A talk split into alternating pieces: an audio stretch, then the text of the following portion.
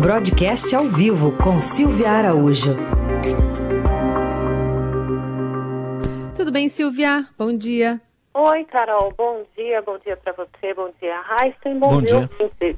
Vamos falar um pouquinho sobre o Banco Central com novas projeções aí para a inflação? Vamos lá, Carol. Está saindo agora, nesse momento, o RTI, que é o relatório trimestral de inflação.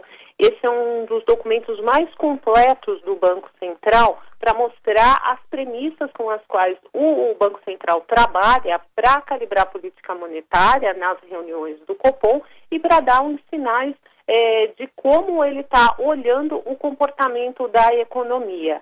Aí, antes da gente falar de inflação, é importante a gente observar aqui que o Banco Central, nesse relatório é, de inflação, ele está tratando, por exemplo, das projeções do crescimento da economia para esse ano, que é extremamente importante para ele calibrar a política monetária ele está a, a, projeção para o PIB, né, para o Produto Interno Bruto desse ano, ele fez uma correção. No relatório anterior era de uma queda de 6,4% e nesse relatório, documento oficial, ou seja, é a projeção oficial que o governo está trabalhando para a queda do produto nesse ano é de 5%. Você lembra, né, Carol, que a gente vem conversando semana a semana que tem arrefecendo, né, vem arrefecendo é, as estimativas para a queda do produto. A gente teve uhum. estimativa de queda de 10% lá atrás, no começo da pandemia, e aos poucos essa estimativa para a queda do produto, ela vem sendo aliviada. E nesse documento, que é o mais recente do governo, que a gente pode tratar como projeção do governo para a queda do produto deste ano, o novo número é de uma queda de 5%. Para o PIB da indústria, o Banco Central, que trabalhava no relatório anterior com uma queda de 8,5%, também arrefeceu bastante, para uma queda de 4,7%.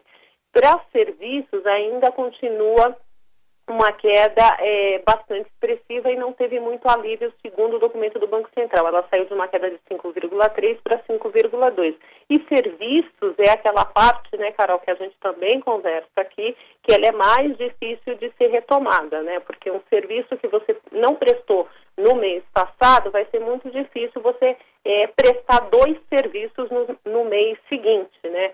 Serviço as pessoas consomem é, de uma forma é, mais linear. Então, eu consumi um serviço no, no, mês passado, um serviço de cabeleireiro no mês passado. No mês passado estava fechado o salão por conta de isolamento. No mês seguinte houve a flexibilização. Eu não vou consumir esse mesmo serviço duas vezes. Então, aquele serviço que foi perdido, na contabilidade ele vai ficar perdido e por isso você não tem uma alteração tão grande aqui nas projeções para serviço. No agro ficou mais ou menos a mesma coisa, né? E o agro que vem salvando aí, é, ou pelo menos aliviando as quedas é, do produto interno bruto para esse ano, o Banco Central está trabalhando com uma alta de 1,3% para o PIB do agronegócio contra é uma alta do relatório anterior de 1,2%. E tudo isso ele olha para a inflação e continua projetando uma inflação para esse ano abaixo é, do centro da meta. Então, com relação à inflação, o comportamento da economia a título de crescimento econômico tem dado alívio para o Banco Central e conforto suficiente para ele manter essa Selic, né, que é o juro básico da economia, no patamar de 2% ao ano, conforme ele confirmou na reunião do Copom da semana passada. Bom, muito bem explicado aí que está tudo amarrado, né, Silvia? Uma coisa amarrada na outra aí, nesse relatório trimestral. E agora tem um outro contexto que é o do governo ali, cada vez mais explicitamente querendo a CPMF, ou, ou que seja com outro nome, né? Pois é, né, Raíssa? Essas letrinhas, elas se tornaram uma assombração esse ano para o governo, né? Quer seja para o presidente Jair Bolsonaro, quer seja no Ministério da Economia, quer seja no Congresso Nacional. Então, essa semana é, voltou-se a falar de CPMF, como uma forma é, de, de, tentar arrumar recursos, e aí a gente tem duas frentes com relação à CPMF, pelo que se discute no governo.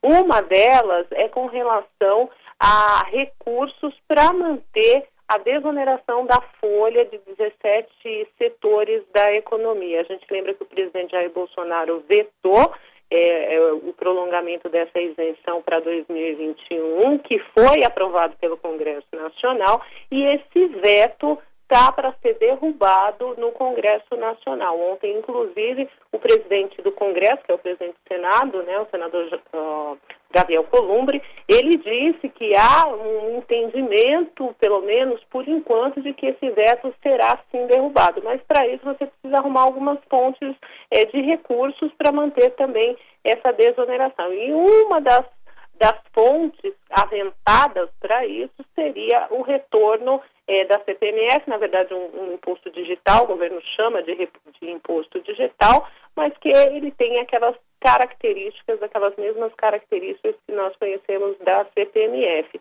Uma outra frente, Heisen, que é, começou-se a, a aventar é, segundo a, a, repórter do Estadão, Adriana Fernandes, é que o, o, governo estaria dando apoio, daria um apoio para aquela PEC 45, que é a PEC da reforma tributária que está sendo discutido na Câmara. Só para a gente lembrar que tinham três PECs, né? A do Senado, a da Câmara e a do governo. Três projetos para serem convergidos em um só. Essa da Câmara está mais adiantada, né? É um, é um projeto mais ambicioso. Esse que é relatado pelo Baleia Rossi, o que, que aconteceria? O governo daria um sinal verde ali para essa PEC, para a tramitação dessa PEC 45, sem, uh, vamos dizer assim, se meter muito ali na discussão da Câmara com relação a essa reforma tributária, e em troca o, liberaria ali eh, recursos, colocaria no âmbito dessa PEC essa questão da CPMF, mas aí esbarra no presidente da Câmara, né, que é onde está sendo discutido esse assunto. O Rodrigo Maia não quer ver CPMF nem pintada de ouro. Toda vez que se fala nesse tributo, ele diz: aqui não passa. Então, vai ter muita conversa ainda, porque toda vez que o governo pretende criar uma receita eficiente de arrecadação, ou seja, uma eficiência rápida, que, que você arrecade rápido para poder fazer frente a outra despesa, esse fantasma surge no Palácio do Planalto. Muito bem, vamos acompanhar todas essas discussões e a Silvia Araújo participa aqui do Jornal Dourado às terças e quintas. Obrigado, Silvia. Até terça. Até, Raíssa.